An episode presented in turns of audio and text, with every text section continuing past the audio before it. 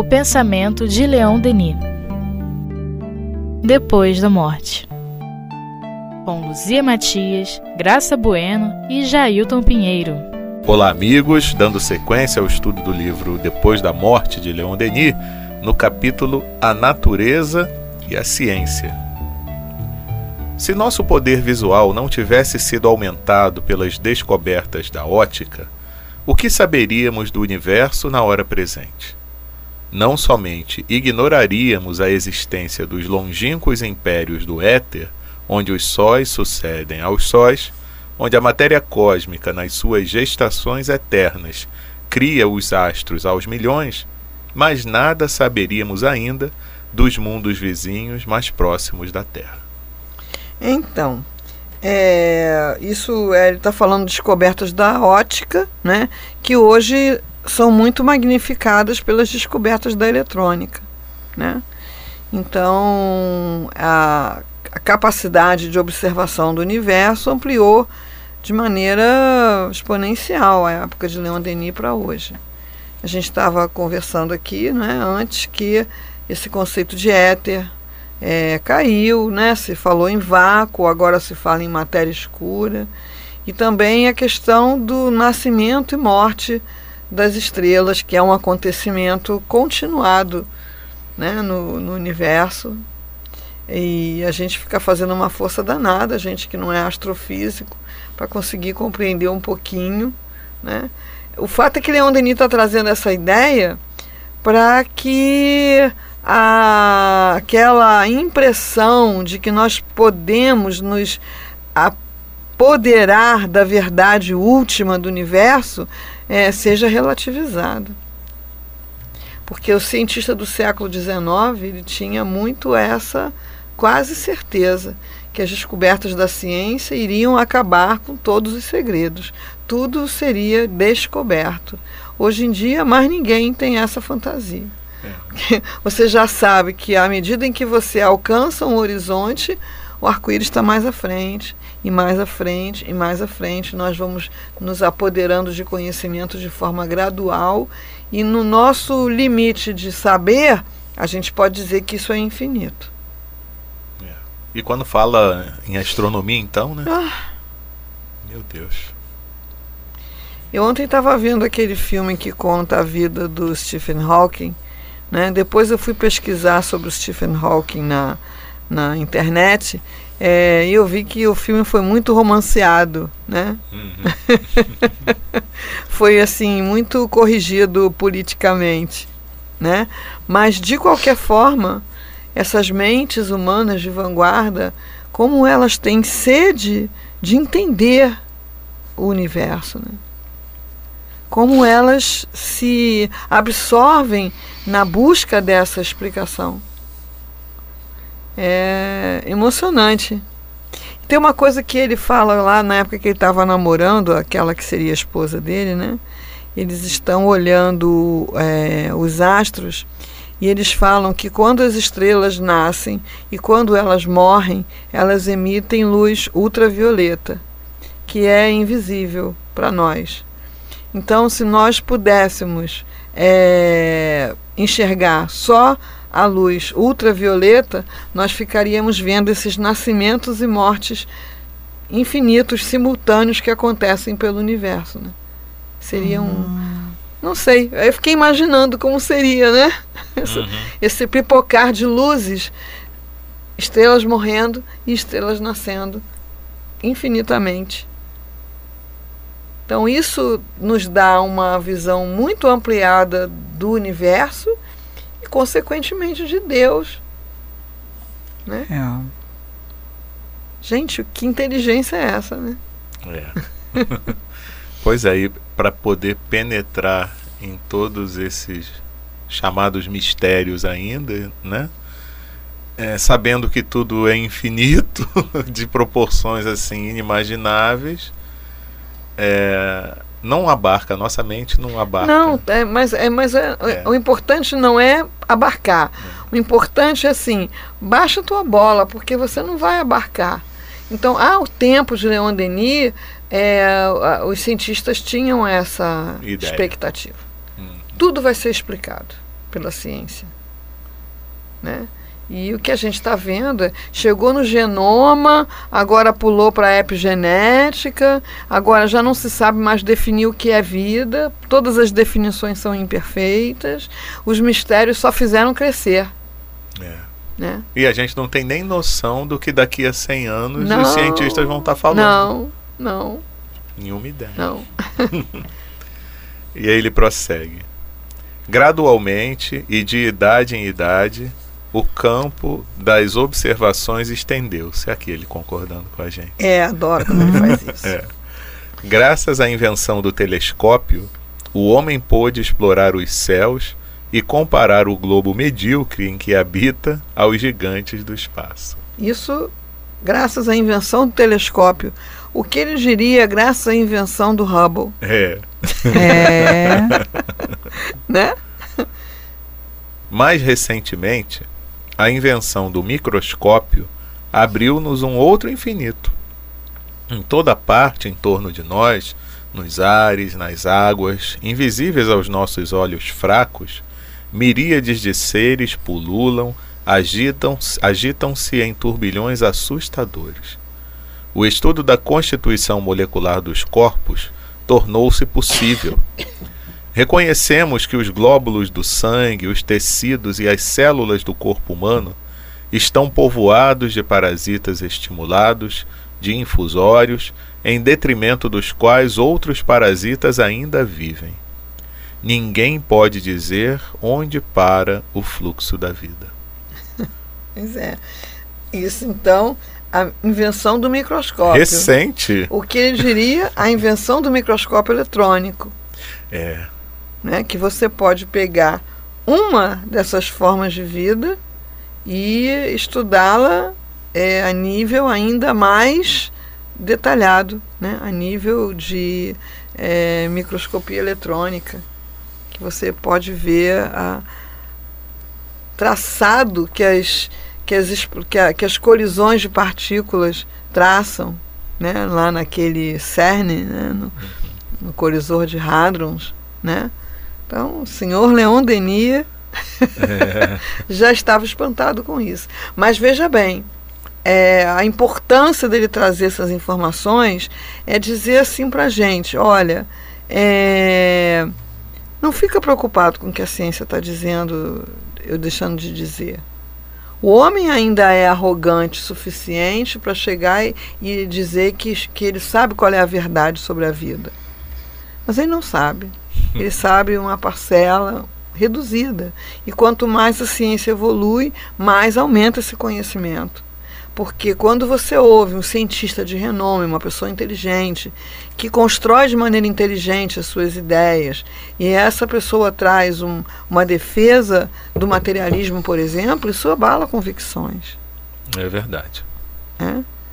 Então ele está assim nos ensinando a relativizar essas verdades. Elas até podem ser verdades, mas são verdades parciais. Exato. E o que é mais a gente vê ao longo da história são certas verdades sendo demolidas em função também do avanço da ciência, Uhum, que é capaz de mostrar ao homem que aquilo que se pensava e que se observava no passado e as conclusões que se tiravam daquelas primeiras observações não Uhum. tinha nada a ver. é.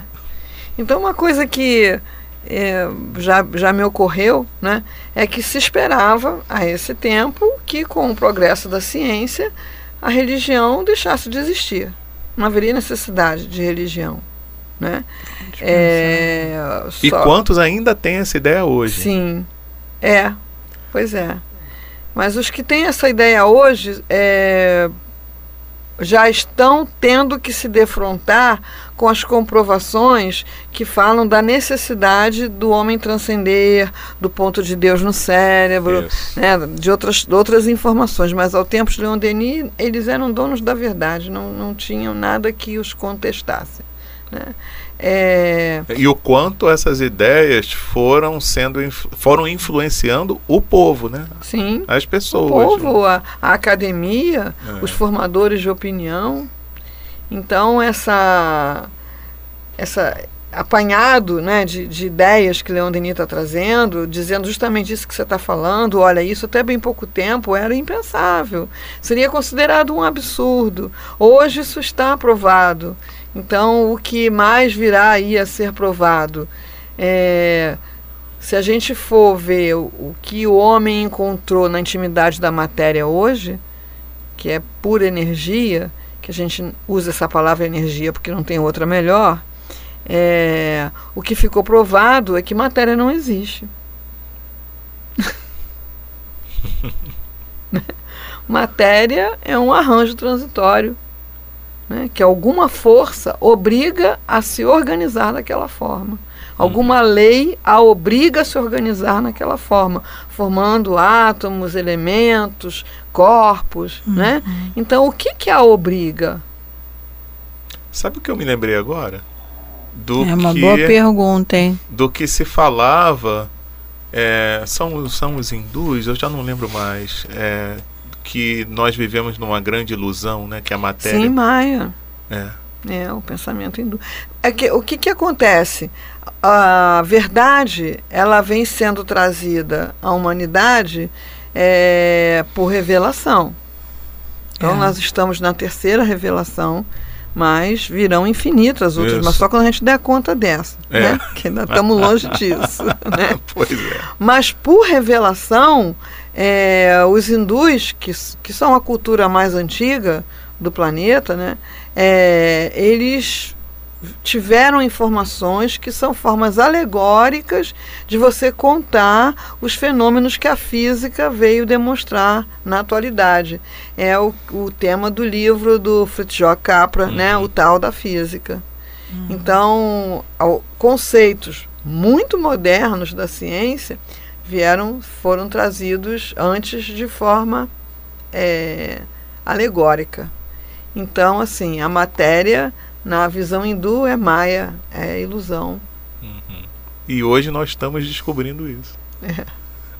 Impressionante. Arranjos é. temporários.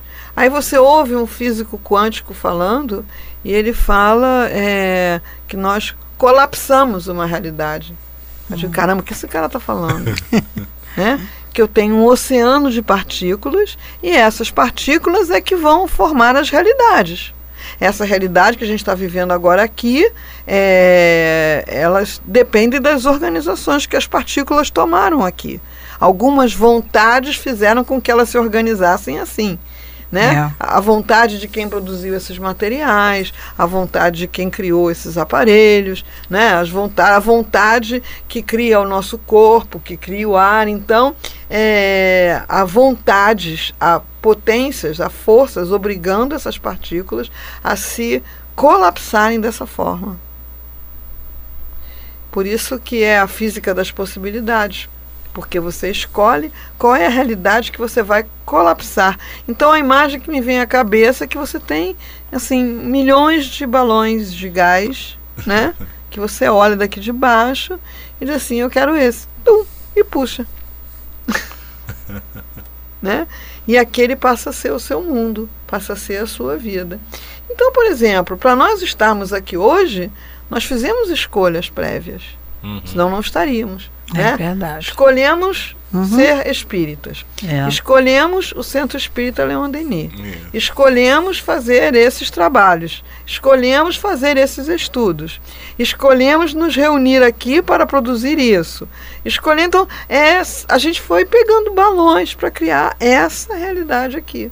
Poderíamos estar em outras situações, melhores ou piores, mas outras.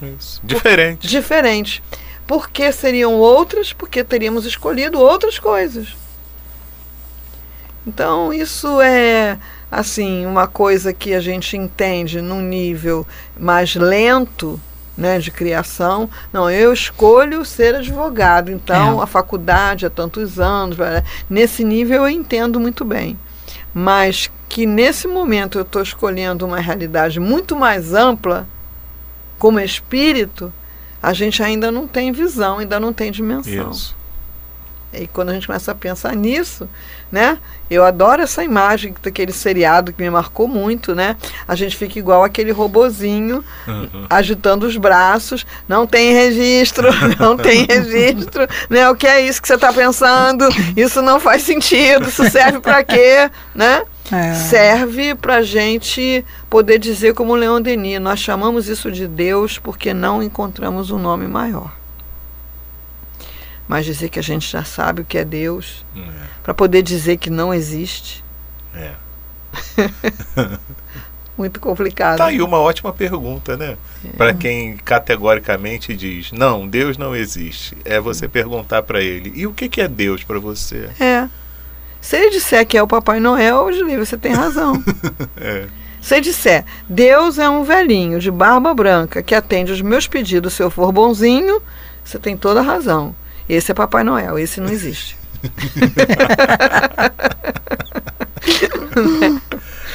esse não tem, não tem. Né? Agora, a inteligência suprema do universo tem que ter. Porque o universo expressa inteligência, como Leon Denis fala aqui, do macro ao microcosmo. Isso. Uma organização assim. do igual. macro ao microcosmo. É. é uma inteligência espantosa que por mais que nós tenhamos já nos desenvolvido nessas áreas, ainda não conseguimos, como dizia minha mãe, saber da missa metade. Né? É. é verdade, é verdade. E Leon Denis fala ainda: a ciência progride e cresce, e o pensamento incitado eleva-se para novos horizontes. Mas, como parece leve a bagagem dos nossos conhecimentos, quando se a uhum. compara ao que nos falta aprender. Uhum. O espírito humano tem seus limites, a natureza não. Com aquilo que ignoramos das leis universais, diz Faraday, poder-se-ia criar o mundo. Nossos sentidos grosseiros nos deixam viver no meio de um oceano de maravilhas sem suspeitá-las, como cegos banhados em torrentes de luz. É, não vou comentar porque ninguém diria melhor, né?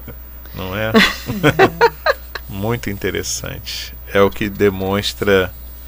É, é, esse é o, talvez o único comentário que eu faça, né? A nossa hum. total ignorância. É.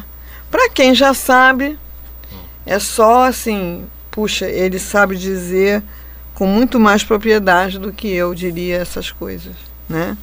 Mas para quem confia cegamente nas informações dos seus sentidos tão falhos, né?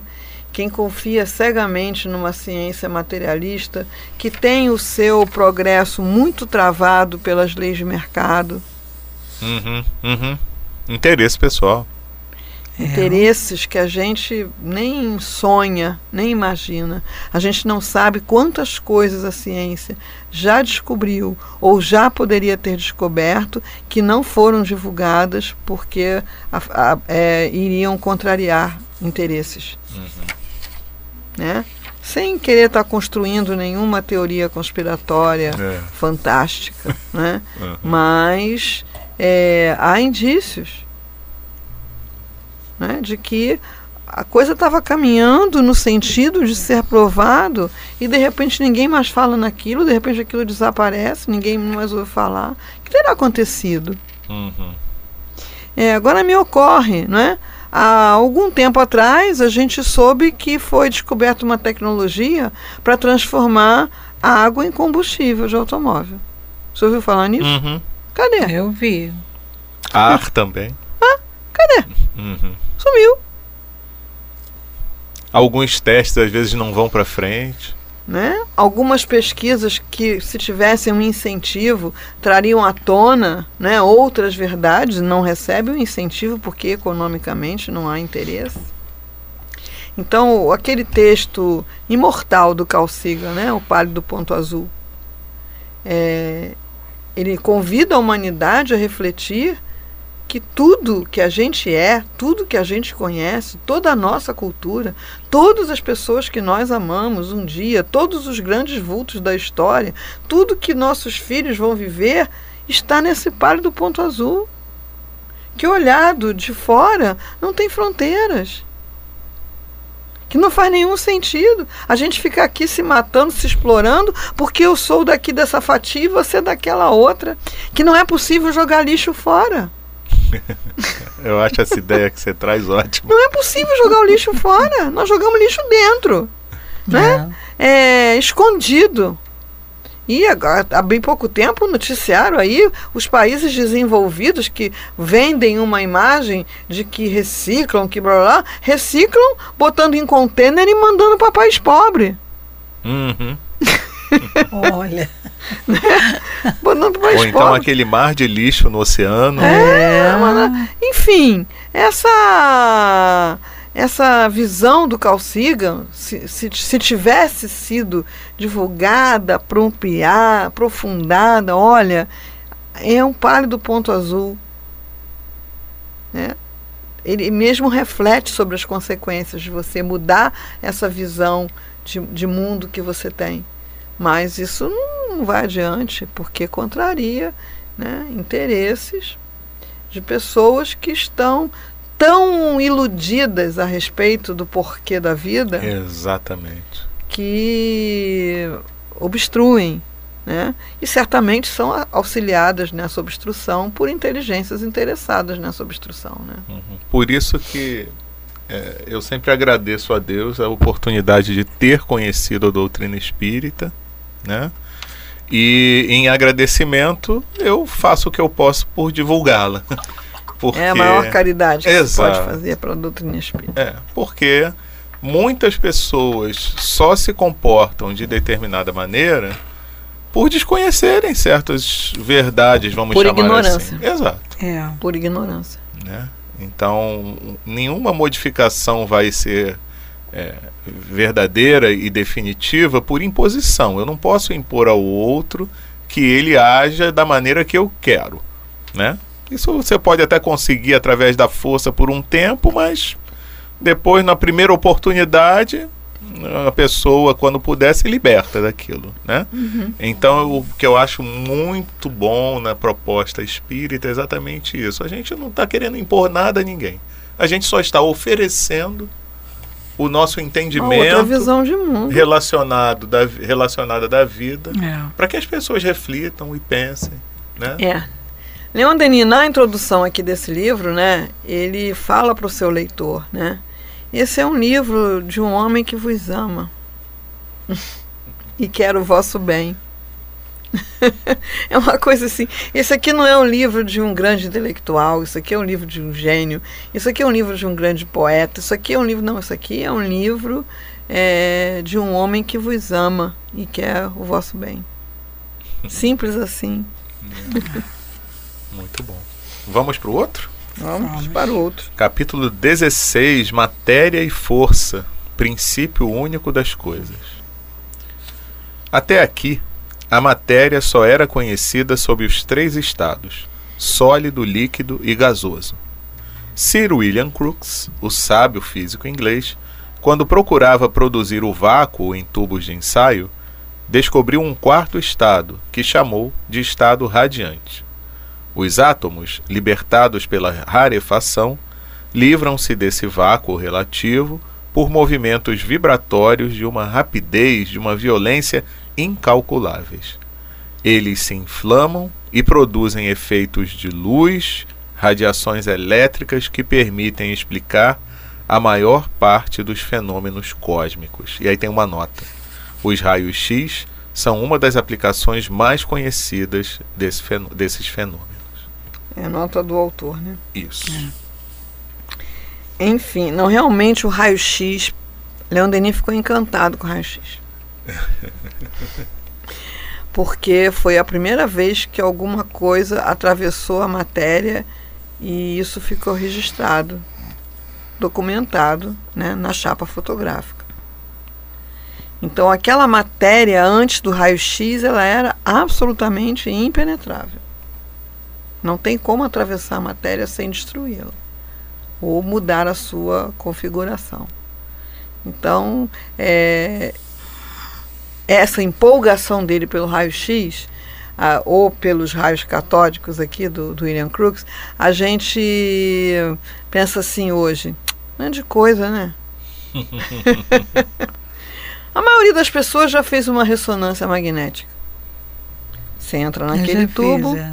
fica ouvindo aqueles disparos. Uhum. Né? Maravilhosos, por né? sinal. Pois é, fica ouvindo aqueles disparos. E você sai do, do lugar onde você fez, né? Com o seu corpo todo fatiado. é.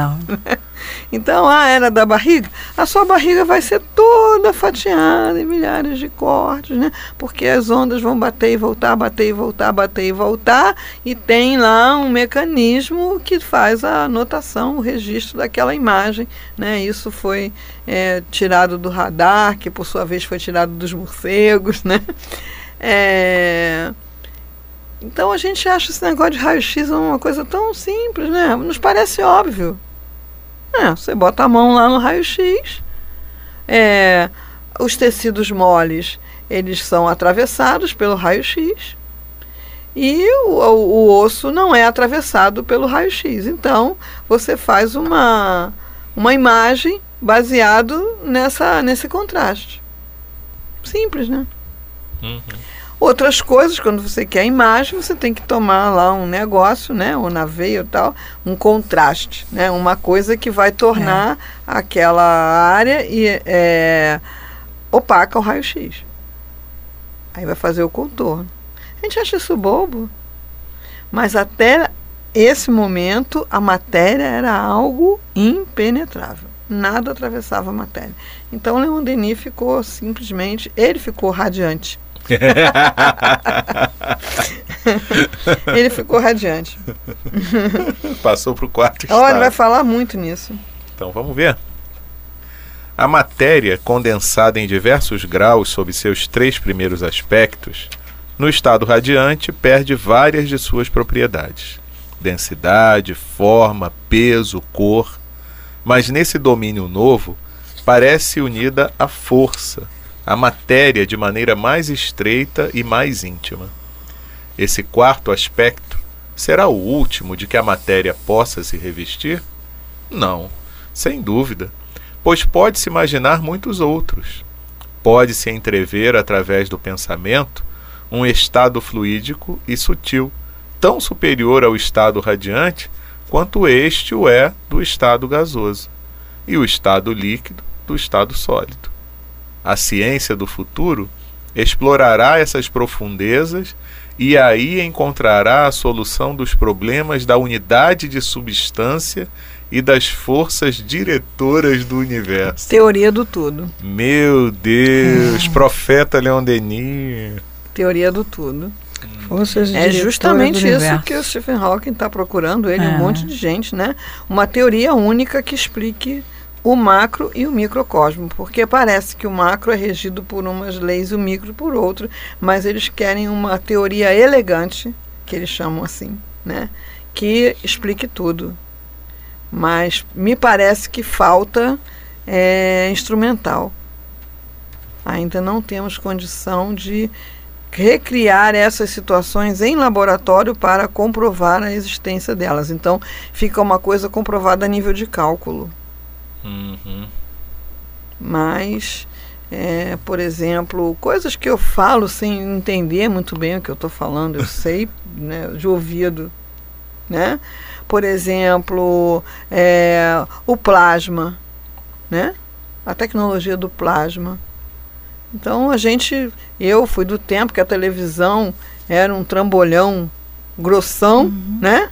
E você é, né? tubo, de alguma né, forma as imagens precisavam daquele trambolhão todo é. né? Até que você criou a, a tela de plasma. Uhum. então o que, o que é esse plasma? Né? É alguma substância algum estado de matéria que registra as imagens, os impulsos né, de, de imagem de uma forma muito mais nítida, muito mais brilhante e aquilo fininho. Né? É um quadro que você pendura na parede. É, os, os, os instrumentos produzidos com outros estados de matéria até instrumentos cirúrgicos. Eu já li alguma coisa a respeito de é, bisturis de de plasma de, de outros estados de matéria que cortam, cauterizam e coagulam ao mesmo tempo. Interessante. É. É. Então, assim, esse campo né, de possibilidades é, da matéria, ele é totalmente aberto. São possibilidades infinitas, né?